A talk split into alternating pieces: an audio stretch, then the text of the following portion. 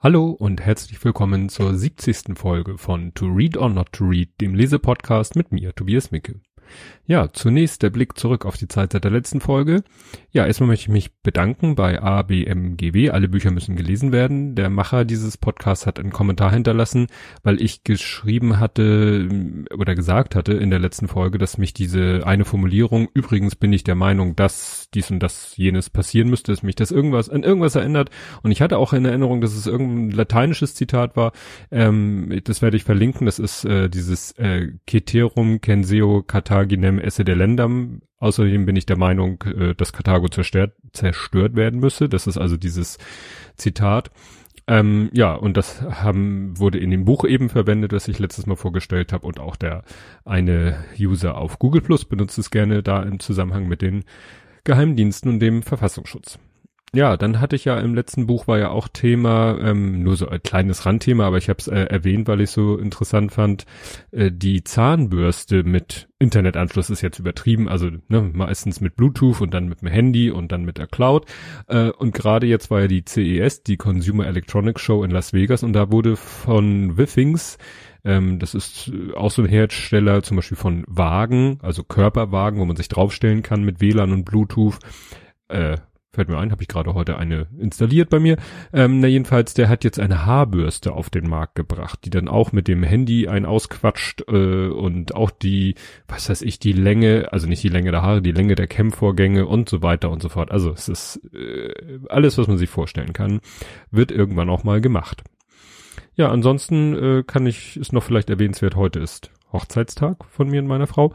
Ähm, meiner Frau und mir, so rum, der 20. schon erfreulicherweise immer noch alles Paletti in der Hinsicht.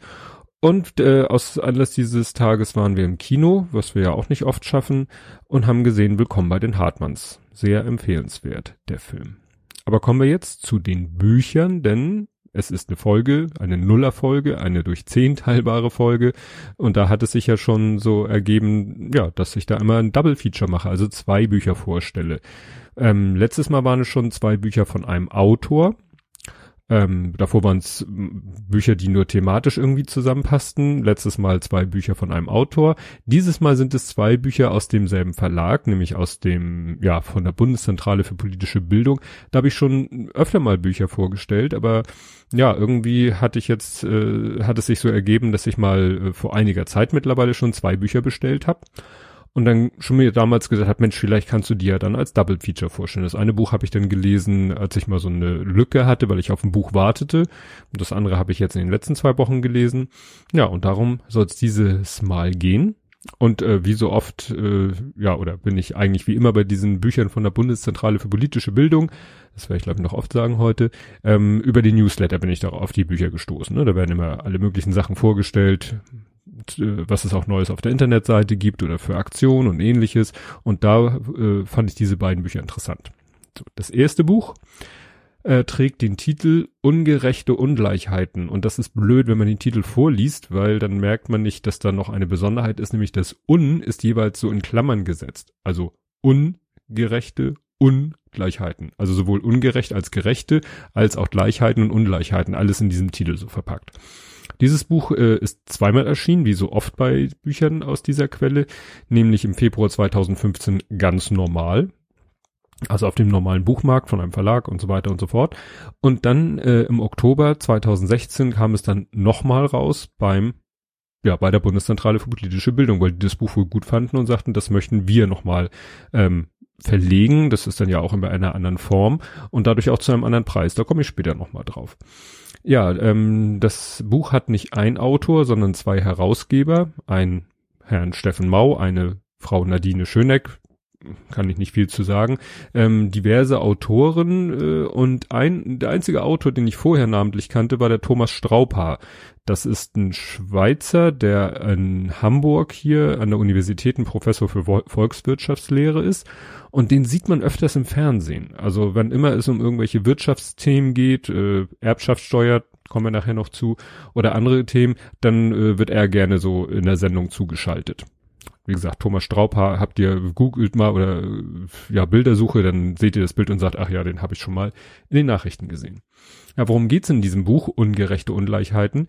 Es geht insofern um die Frage, inwieweit es in der Gesellschaft oder auch auf der Welt, um es noch allgemeiner zu sagen, Ungleichheiten gibt, ob diese automatisch auch immer ungerecht sind, ob Gleichheit überhaupt machbar ist und oder sinnvoll beziehungsweise wünschenswert ist. Also nach dem Motto, können wir alles gleich machen? Ist so eine Gleichmacherei immer gut äh, und, äh, und ist es immer gerecht und ist jede Ungerechtigkeit, ja, gibt es vielleicht auch gewünschte Ungerechtigkeiten oder unvermeidbare, das ist ja immer mein Lieblingswort. Und da wird in diesem Buch sehr viel drüber geschrieben. Es gibt erstmal ein paar einige, also einige einleitende Texte, also natürlich die Herausgeber kommen erstmal zu Wort. Ähm, dann noch andere Autoren, die dann so allgemein mit der Thematik äh, sich beschäftigen. Und dann werden immer ganz spezielle Aspekte genommen. Und die werden immer von jeweils zwei Seiten beleuchtet, also quasi Pro und Contra. Und das finde ich sehr gut, weil so kriegt man mal wirklich jemanden, der den einen Standpunkt, also sag ich mal den Pro-Standpunkt hat, dessen Argumente und dann aber gleich danach die äh, der Gegenseite. Und das, und dann kann man sich eben überlegen, tja, wo, auf welcher Seite stehe ich oder welchen Argumenten fühle ich mich eher, äh, ja, von welchen Argumenten fühle ich mich eher angesprochen. Ähm, die, achso, ja, die Aspekte wollte ich nochmal nennen, äh, die in dem Buch dann besonders äh, ausgeführt werden. Das ist einmal Bildung, ne, kann man sich vorstellen. Bildung gibt, da gibt es sicherlich auch Ungerechtigkeiten. Markt, das ist natürlich jetzt sehr, sehr allgemein. Sozialstaat, Geschlecht, ne, also Gleichberechtigung von Mann und Frau, Erben, also ne, da geht's in erster Linie um das Besteuern von Erbschaften, globale Ungleichheit und Migration, also da kommt auch das Flüchtlingsthema drin vor, und äh, als letztes Demokratie, ne, also verschiedene Formen äh, der Demokratie oder was es da für Ungerechtigkeiten gibt. Ne? Man denke nur an die letzte äh, Wahl in den USA, wo die Mehrheit der Stimmen nicht zum Sieg führten, was halt an dem Wahlsystem liegt. Ja, und zum Schluss kommt dann nochmal eine Autorenliste, wo die einzelnen Autoren dann aufgeführt sind. Und ähm, ja, da es eben so ein sehr sachliches Buch ist, kann ich, äh, ja, also ich werde äh, relativ viel vorlesen. Ähm, und ich fange auch gleich mal an, was vorzulesen. Und zwar, weil es erstmal allgemein um diesen Gerechtigkeitsbegriff geht. Aus ökonomischer Sicht kann Gerechtigkeit auf drei Feldern angestrebt werden. Zum einen kann man gleiche Chancen zur Teilhabe aller Menschen an den Möglichkeiten im Auge haben, die das Leben bietet. Dann sprechen wir von Chancengerechtigkeit. In einer solchen Welt soll, soll dann derjenige, der sich mehr anstrengt und mehr leistet, auch mehr Ressourcen bekommen, die das Leben erleichtern und lebenswert machen. Das nennt sich Leistungsgerechtigkeit. Zum anderen kann man es aber auch als gerecht ansehen, wenn jeder die gleichen Ressourcen bekommt, also Gleichheit herrscht, beziehungsweise jeder genau über die Ressourcen verfügt, die er sich wünscht, beziehungsweise die er benötigt. Nach Karl Marx Diktum jedem nach seinen Bedürfnissen. Denn schließlich hat sich niemand ausgesucht, dass er in unsere Welt hineingeboren wird. Deswegen ist es sinnvoll, auch Bedarfsgerechtigkeit anzustreben. Das fand ich schon mal sehr interessant, diese, ja, diese Gerechtigkeit so in diese drei Gebiete aufzuteilen und wo man dann sich sofort Gedanken macht, ja, hm, irgendwie fand ich das sehr, sehr verständlich und griffig und äh, da machen sich dann aber auch schon die ersten Probleme bemerkbar. Und ich lese gleich noch ein, äh, ja, etwas vor, was kurz danach kommt. In einer Gesellschaft, die vor dem Schleier der Unwissenheit konstruiert würde, würden ererbte Fähigkeiten und Vermögen nicht belohnt, sondern besteuert. Chancengerechtigkeit. Die Früchte eigener Anstrengung verblieben hingegen bei dem Einzelnen. Leistungsgerechtigkeit. Und es gäbe eine universelle, universelle Mindestsicherung, da ja jedem die Gefahr droht, dass er Pech haben und seinen Lebensunterhalt nicht selbst verdienen kann. Bedarfsgerechtigkeit. Also man merkt schon, es wird hier sehr, doch sehr wissenschaftlich angegangen, das Thema. Ähm, manchmal so, dass es kaum noch zu verstehen ist, jedenfalls für mich. Muss man vielleicht auch, äh, ja, irgendwas in der Richtung studiert haben. Aber es ist dann eben sehr interessant, wie dieses ganze Gerechtigkeitsthema und Gleichheits- Ungleichheitsthema in diesem Buch beleuchtet wird. Also zum Beispiel geht es an einer Stelle um das Thema, ja, das ich, ich habe es mir hier so komisch zusammengefasst, deswegen komme ich jetzt ein bisschen ins Schwimmen.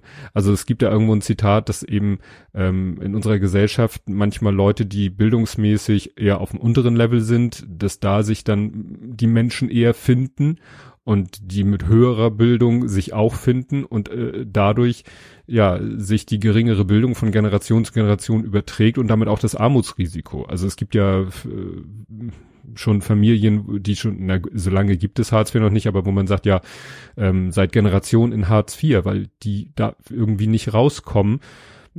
Es gibt sicherlich immer wieder Ausnahmen, ähm, aber es ist wahrscheinlich sehr unwahrscheinlich, dass jemand, der am absolut unteren Ende der, der, der Armutsskala lebt und äh, vielleicht auch der Bildungsskala, dass der nun mit jemanden zusammenkommt, der äh, am anderen Ende der Skala ist, sowohl was Bildung als auch äh, Vermögen oder so angeht. Ähm, und das erinnert mich so ein bisschen so wie früher so Adel, wie der Adel und das normale Volk. Ne? Also nach dem Motto, wo es nur so Klassen und Stände gab und wo quasi man von einer Ebene, man kaum in die andere Ebene kommen konnte. Und da sind wir vielleicht wieder ein Stück weit bei angekommen mittlerweile. Ja, dann ähm, hatte ich ja auch schon gesagt, war das Thema mit der Demokratie, das ist aber noch in dem einleitenden Teil, ähm, dass es äh, eine Alternative zu Wahlen wäre ein Losverfahren. Fand ich auch interessant, nach dem Motto, stellen sich Kandidaten zur Wahl für politische Ämter und dann entscheidet das Los.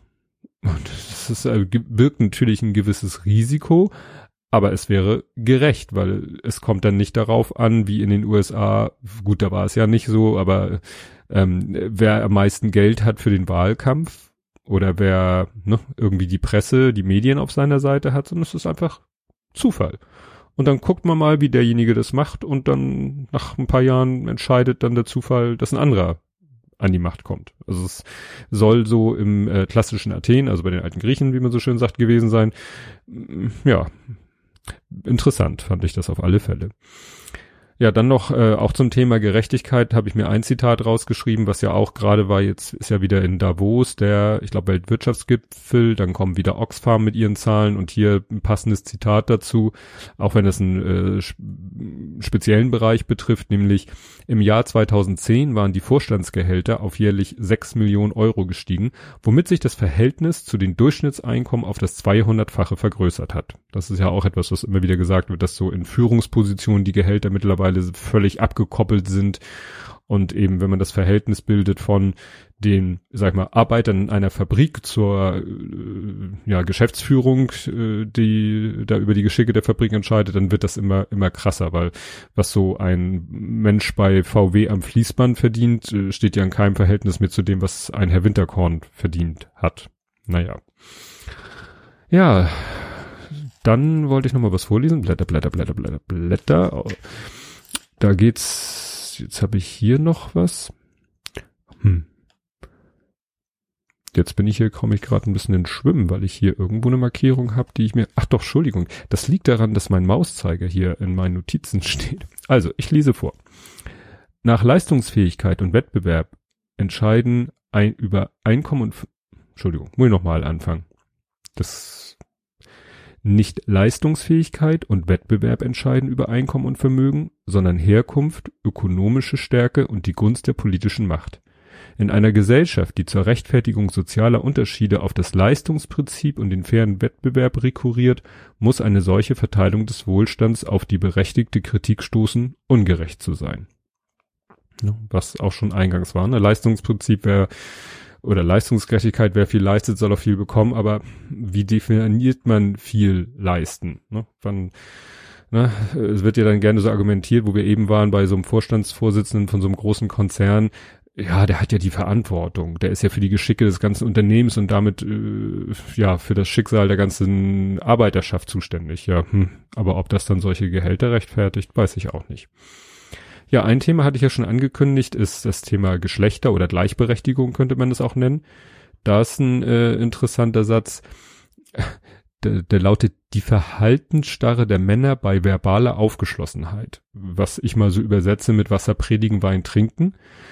Ähm, das äh, war auch gerade Thema äh, in einer recht aktuellen Vrin-Folge, die ich verlinken werde. Da ging es um die, äh, dass es die Emma seit 40 Jahren gibt. Da geht es auch um das Thema Emanzipation und Gleichberechtigung von Mann und Frau. Und da ging es auch um das Thema, ja, ne, äh, Männer, die vielleicht sagen, ja, ich bin für Gleichberechtigung und äh, so weiter und so fort, aber in der Praxis scheitert es dann vielleicht manchmal doch irgendwie. Und man, ich hatte das meiner Frau gegenüber erwähnt und da meinte sie, sie hätte auch gerade irgendwo davon gelesen, dass es eben Paare gibt, die eben, wo beide arbeiten, beide voll arbeiten.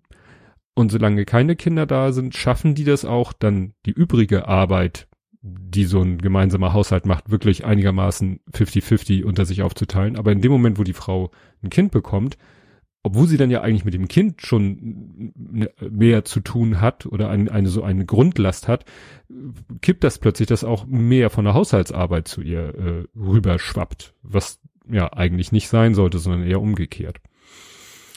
Ja, ähm, dann das Thema Erben hatten wir ja in, in Folge 10, hatte ich ja ein Double Feature, wo ein Buch hieß Wir erben, wo es auch um das Thema Erben geht und das ähm, äh, ja wird eben da heiß diskutiert.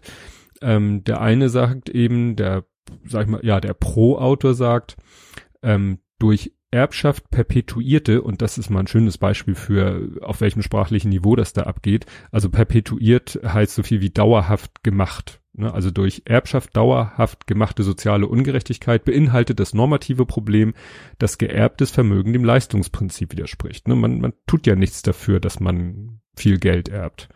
Aber soll man deshalb dafür bestraft werden?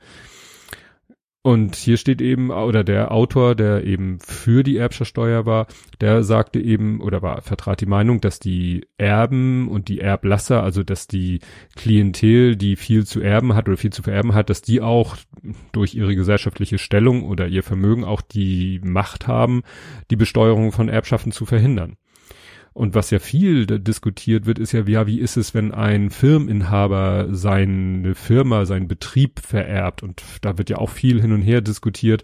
Da steht in dem Buch drinne, ja, das ist aber nur zehn Prozent des Vermögens und betrifft vier Prozent der Haushalte. Vielleicht sollte man da nicht so viel drüber diskutieren, sondern wirklich über das klassische, also Geldvermögen auf der Bank, was vererbt wird oder Immobilienbesitz oder ähnliches. Ja, dann kommt der schon eingangs erwähnte Thomas Strauper und der, der, der macht gleich klar, das Kapitel da trägt die Überschrift Hände weg vom Erbe. Und er sagt dann eben, entweder gilt der Schutz des privaten Eigentums oder der Schutz des Leistungsprinzips. Beide Ziele gleichermaßen zu erfüllen ist beim Erben nicht möglich. Seine Sicht ist, Vermögen ist durch Ansparen von Einkommen entstanden, könnte man darüber diskutieren, welches schon besteuert wurde. Und da habe ich dann ein interessantes neues Wort gelernt. Subs Substanzsteuer nennt man das. Also normalerweise viel, die meisten Steuern sind eben auf irgendwelche Finanzströme. Also ich, man kauft irgendwas, zahlt Mehrwertsteuer, man verdient Geld, man bezahlt Einkommensteuer. Also immer fließt Geld und dieser Geldfluss wird besteuert. Aber wenn etwas quasi sich nicht bewegt, kein Geld von A nach B geht, äh, ja, dann ist es eine Substanzsteuer. Und da fiel mir dann so ein, ja, und wie ist es mit der Grundsteuer? Also ich habe ja nun Haus und Grund, obwohl das noch zur größten Teil der Bank gehört, aber ich zahle Grundsteuer. Aber das Grundstück, und die, die zahle ich ja dafür, dass ich ein Grundstück habe mit dem Haus drauf. Und das Grundstück wurde aber beim Kauf ja schon besteuert, also mit der Grunderwerbsteuer. Und wird aber weiterhin einfach durch seine pure Existenz, äh, dass es da ist und mir gehört, äh, wird es weiterhin besteuert also ich, äh, dieses Thema Erbschaftssteuer, ich kann da auch gut drüber reden, weil äh, weder habe ich viel zu erben, noch habe ich viel zu vererben. Aber deswegen vielleicht äh, kann ich da auch äh, mir am meisten Gedanken drüber machen. Ja, und das Schlusswort fand ich äh, bemerkenswert. Das ist nämlich, sagt er selber, ein Zitat von Abraham Lincoln. Ihr werdet die Schwachen nicht stärken, wenn ihr die Starken schwächt. Und das finde ich ist so ein bisschen so so ein Totschlagargument, so nach dem Motto, äh, ihr werdet nicht die Schwachen stärken, wenn ihr die Schwachen, wieso nicht? Also wenn ich wirklich jetzt mal die, die äh, hoch äh, immensen Vermögen, sei es generell oder beim Vererben besteuere und das Geld dann den Schwachen zugutekommen lassen, warum stärke ich dann nicht die Schwachen, indem ich die äh, starken schwäche? Also hat mich ein bisschen irritiert, dieses Argument. Ja, dann ähm, gibt es ja noch das, was ich schon angedeutet hatte, das Thema globale Ungleichheit und Migration. Und dazu wollte ich noch was vorlesen. Beide Perspektiven sind nicht voneinander zu trennen. Weil fast alle Menschen dieser Welt Zugang zu den Bildern vom schönen und guten Leben in den reichen Ländern haben, möchten immer mehr von ihnen auch die wahrgenommenen, wahrgenommenen, also ne, gesehenen, erweiterten Chancen des Zugangs zu einem besseren Leben wahrnehmen. Andererseits sind auch die Menschen in privilegierten Ländern immer stärker mit der Armut in anderen Weltregionen konfrontiert, sei es durch öffentliche Berichterstattung oder neue Formen grenzüberschreitender Mobilität. Ne? Also nach dem Motto, früher, ja, wusste der ja, wie soll ich das sagen, der arme Mensch in Afrika nicht, was, aber das fand ich auch ein bisschen merkwürdig. Ich glaube, das hat sich früher, als es noch nicht äh, Internet so halbwegs global gab, auch irgendwie rumgesprochen, dass es Regionen auf der Welt gibt, wo vielleicht das Klima nicht so extrem ist und äh, ja, die Chancen besser sind. Fand ich ein bisschen merkwürdig, die, dieses Argument. So nach dem Motto, äh, das Internet ist schuld, dass die Flüchtlinge kommen. Obwohl das jetzt nicht der, äh, kein Text war äh, kontra Flüchtlinge, also wirklich nicht. Ja, dann kam ja noch das Thema Demokratie. Da möchte ich auch noch mal was vorlesen, weil das fa fand ich sehr, sehr gut äh, zusammengefasst. Ähm, das ist direkt der Beginn äh, des Kapitels Ungleichheit als Krankheit der Demokratie von Wolfgang Merkel. Am Anfang war Thatcher. Dann folgte Ronald Reagan. Märkte wurden dereguliert, Steuern auf hohe Einkommen, Erbschaften, Vermögen und Unternehmensgewinne gesenkt. Die gesamtwirtschaftliche Lohnquote fiel, die Gewinnquote aus Unternehmens- und Kapitaleinkünften stieg. Die funktionelle Einkommensverteilung der reichen Volkswirtschaften hat sich damit verschoben. Kapitalbesitzer werden einseitig bevorteilt. Seit Beginn der 80er Jahre ist die Ungleichheit der Einkommen und Vermögen in der OECD-Welt gestiegen. Gleichgültig welchen Indikator man verwendet. Dann überspringe ich jetzt mal was. Der Anstieg der Ungleichheit war nicht die natürliche Folge von digitaler Revolution, Wissensökonomie und kühner schöpferischer Zerstörung. Es war vor allem eine Folge politischer Entscheidungen. Das würde ich so unterschreiben. Ja, das ist insgesamt, also dieses Kapitel war eins äh, aus meiner Sicht der besten, auch so vom, äh, dass man es verstehen, das so geschrieben war, dass man es verstehen konnte, weil das ist insgesamt äh, die, die Kritik an diesem Buch es ist teilweise wirklich schwierig zu lesen. Also teilweise habe ich, bin ich nicht mehr mitgekommen. Ne? Da muss man vielleicht wirklich in der Materie oder auch in dieser wissenschaftlichen Sprache mehr drinstecken. Ähm, aber es sind viele Informationen und gerade dieses Pro und Contra finde ich sehr gut, dass man zu äh, diesen Aspekten immer zwei verschiedene Sichtweisen präsentiert bekommt. Also äh, kein leichter Lesestoff, aber wer sich mit dieser diesen Themen mal ja darüber mal informieren möchte, dem sei das Buch sehr empfohlen. Es kostet ja auch nicht viel. Wie gesagt, die ähm, Bücher sind bei der Bundeszentrale für politische Bildung, die beiden Bücher, die ich heute vorstelle, kosten jeweils 4,50 Euro. Äh, Im Verhältnis zu den ursprünglichen Büchern, das äh, eine hat ursprünglich 16 Euro gekostet, das andere 25 Euro. Ne? Also irgendwie ist das sicherlich irgendwo so eine, so eine Subventionierung, weil die Bundeszentrale für politische Bildung gerne möchte, dass diese Bücher mit diesen Inhalten, ja, unters Volk gebracht werden.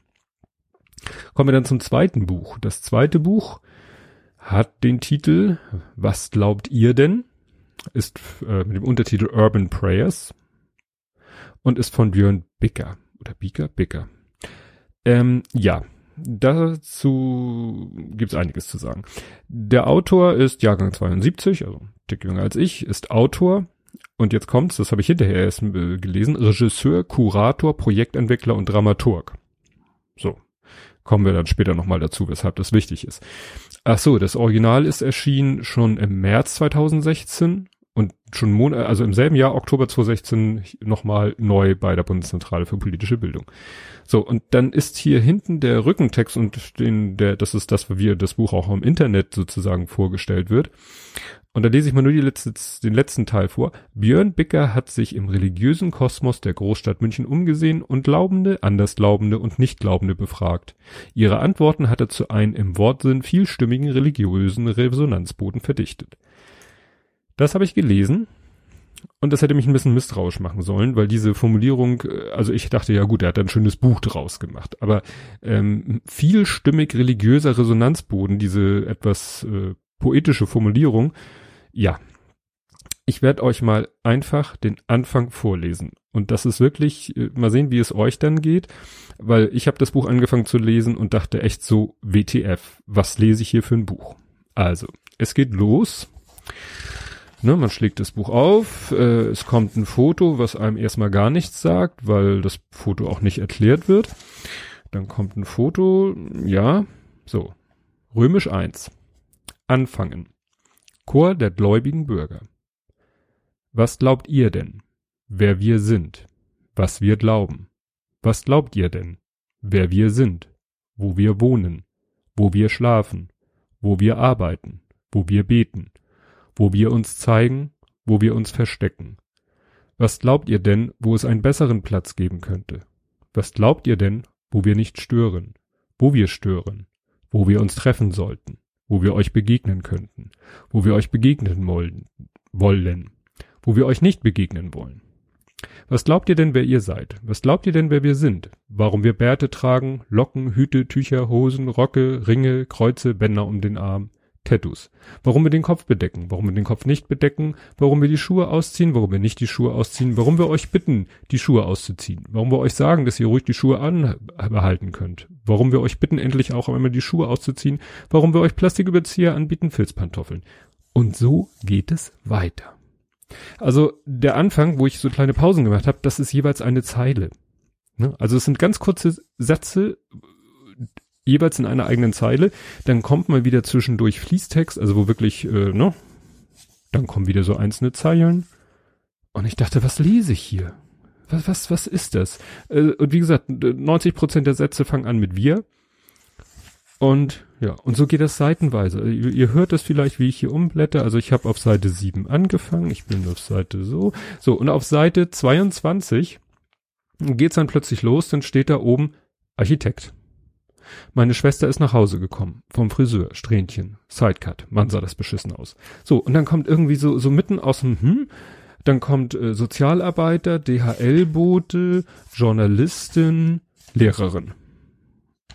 Dann kommen Fotos, die dann teilweise beschriftet sind, dass man sieht, aha, das ist also in München eine, eine Moschee und das ist ein buddhistisches Gebetshaus und das ist dies und das ist jenes und so weiter und so fort. Und dann kommt irgendwann römisch 2, beten, Chor der gläubigen Bürger. Und dann geht's weiter. Wieder in diesem Stil. Wieder diese kurzen Sätze, jeweils in einer eigenen Zeile. Und ich habe echt überlegt, äh, lege ich das Buch wieder weg. Weil das ist wirklich total irritierend. Also wie gesagt, immer diese Abschnitte mit ja dem Chor, ne, der Chor der Gläubigen, dann ähm, die Abschnitte mit dem normalen Text aus der Sicht, wie gesagt, eines DRL-Boten, eines Sozialarbeiters, eines Architekten, einer Journalistin, einer Lehrerin. Und dann Folgen von Gebetsräumen und ähnlichen Sachen. Und dann geht es wieder von vorne los. Und ich habe es wirklich durchgelesen weil ich dann auch wirklich neugierig war.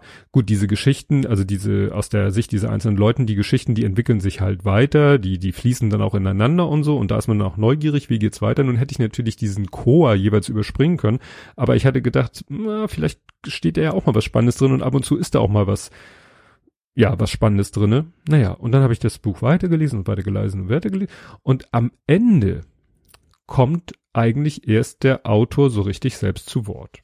Da erzählt er, wie er zur Religion und zum Glauben steht. Er sagt zum Beispiel, ich konnte mir lange nicht vorstellen, dass man über seinen Glauben sprechen kann, ohne frömmlerisch, weltfremd, esoterisch oder ganz einfach altmodisch zu wirken. Ja, das geht, glaube ich, vielen Menschen so. Geht mir eigentlich auch so. Also ich habe als Kind, kann ich mich dran nennen, als Kind habe ich gebetet, so abends vorm Einschlafen. Nicht, dass meine Eltern mir das gesagt hätten. Ich weiß auch nicht, wie ich dazu gekommen bin. Ich bin auch konfirmiert worden. Das war dann allerdings schon mehr so, so, weil man, weil es halt alle gemacht haben.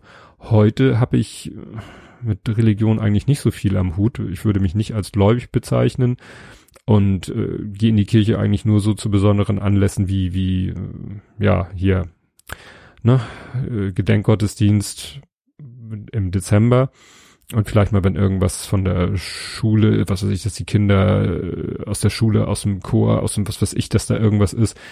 Aber von mir aus äh, heraus würde ich nicht in die Kirche gehen, weil ich halt nicht um, weil ich sagen würde, ich bin nicht gläubig, ne? Also, und so geht's dem Autor eben auch. Und dann erzählt er eben, wie er zum Theater kam und wie es zu diesem Projekt Urban Prayers kam. Und dann wird nämlich so langsam ein Schuh draus. Also ich lese noch mal was vor. Das ist dann, wie gesagt, schon ziemlich weit hinten. Das war mir nicht so einfach mit den Seitenzahlen, weil die Seitenzahlen, das ist auch so ein Gag. Es steht nicht irgendwie links eine Seitenzahl und rechts eine Seitenzahl, sondern rechts am rechten, in der Mitte des rechten Seitenrandes, da stehen die beiden Seitenzahlen. Also von der, die man gerade sozusagen rechts hat und von der, die links hatten. Gut, ähm, was wollte ich jetzt vorlesen? Reden über Religion. Bei der Arbeit an all diesen Projekten habe ich über die Jahre gemerkt, dass das Reden über Religion immer mehr geworden ist. Egal, ob es uns mit Flüchtli Fluchtgeschichten, Gentrifizierung oder Bildungspolitik wir uns damit beschäftigt haben, Religion spielt jedes Mal eine wichtige Rolle. Man kann viele Überlegungen zu der neuen Präsenz von Religion und Glauben anstellen. Gerade viele Intellektuelle haben sich über die Jahrzehnte der Illusion hingegeben, Religion sei eine Wirklichkeit, die durch Vernunft, Technik, Wissenschaft und eine auf Rationalität gründende aufgeklärte Lebensführung überwunden werde. Man sieht, hat nicht geklappt. Ja, dann hat er noch äh, so den, den Konflikt äh, gut beschrieben zwischen Atheisten, Gläubigen und, und ich sag mal Pseudoreligiösen. Ähm, also es geht los, das sind Angehörige aller Religionen. Diejenigen, die sich eher als säkular bezeichnen würden, neigen in der Regel dazu, den Religiösen eine gewisse Naivität und Irrationalität zu unterstellen. Und diejenigen, die sich als eher religiös bezeichnen, stehen im Gefahr, den säkulären, säkularen Gottlosigkeit oder zumindest mangelnde Sensibilität dem Religiösen gegenüber zu attestieren. Ja, und dann kommt er noch zu, zu Pegida und so, die dann ja das Religiöse als Argument vorhalten, eben um ihre Interessen durchzusetzen. Ja, also es ist wirklich schon, da, das ist eigentlich mit so der interessanteste Teil des Buches, wo er eben beschreibt, wie er zu diesem Projekt gekommen ist, was nämlich dann, deswegen auch der Chor der Gläubigen wirklich so als ja, Theater oder theatrische Inszenierung aufgeführt wurde und da gab es dann wirklich diesen Chor der Gläubigen, die das alles rezitiert haben, was in diesem Buch eben in dieser Form dargestellt ist. Und da sage ich echt, hätte er mir das vorher erzählt, hätte ich das Buch viel besser aufnehmen können. Ja, also er erzählt dann noch von einem Projekt, was er hier in Hamburg gemacht hat. Das fand ich, finde ich deshalb bemerkenswert, weil er äh, hier in Hamburg im Stadtteil Vettel war. Das ist die sogenannte Elbinsel. Und das war eben auch der Ausgangspunkt vieler Auswanderer, ne, als noch so die große Zeit der Auswanderung nach Amerika war. Und das war auch gerade Thema in einer Wirren-Folge. Und ich war mit meiner Frau auch vor äh, letztes Jahr in der in dem Museum Auswanderermuseum Ballinstadt. Das kann ich jedem nur sehr empfehlen. Also er ist ja eben sehr engagiert in dieser ganzen Thematik und deshalb eben dieses dieses Buch. Ja, aber wie ich schon sagte, für mich gehört dieses Ende an den Anfang, damit man überhaupt weiß, wo, wo, wo bin ich denn? Und dann hat man, glaube ich, auch einen viel besseren Zugang zu dem, was dann kommt. Es ist eben auch ansonsten ein etwas schwieriges Buch, denn dieser Chor, der wiederholt sich, die Botschaften sind teilweise sehr versteckt. Ähm, ja, also wie gesagt, dieses Buch ähm, ist so ganz, ganz anders als natürlich das andere Buch, was ich vorgestellt habe, aber auch ganz anders als alle anderen Bücher, die ich bisher von der Bundeszentrale für politische Bildung gelesen habe. Finde es auch äh, gut und, und mutig, sowas mal auch im, äh, zu veröffentlichen. Aber wie gesagt, dann hätte ich das Ende an den Anfang gepackt. Aber das ist, wie gesagt, falls ihr euch das Buch tatsächlich kaufen solltet, dann gebe ich euch den Tipp, blättert nach hinten, lest das Ende zuerst und fangt dann vorne an zu lesen. Sonst, gut, äh, ein bisschen habe ich ja gespoilert. Ihr wisst, würdet ja, ihr wüsstet ja jetzt, was auf euch zukommt. Ja, beide Bücher, wie gesagt, erschienen im Verlag Bundeszentrale für politische Bildung als Taschenbücher. Man kann auch die Originale, sage ich mal, bei Amazon kaufen, sind aber teilweise sehr viel teurer, was bei dem einen auch daran liegt, dass es äh, dann eine gebundene Ausgabe ist und nicht nur ein Taschenbuch. Ja, und das soll es zu diesen beiden Büchern gewesen sein. Was gibt's zum nächsten Mal zu sagen? Ich habe schon angefangen, das nächste Buch zu lesen. Das ist ein Weihnachtsgeschenk von meiner Frau, zu dem ich jetzt erst komme, ne, weil ja, ne, Double Feature war ja angesagt. Das Buch, was sie mir geschenkt hat, habe ich vorher noch überhaupt nichts von gehört. Ähm, hat mich schon zum Schmunzeln gebracht, hat mich aber auch schon nachdenklich gemacht. Und das so als kleiner Teaser für die nächste Folge. Und zu der hören wir uns dann in zwei Wochen. Und bis dahin, tschüss.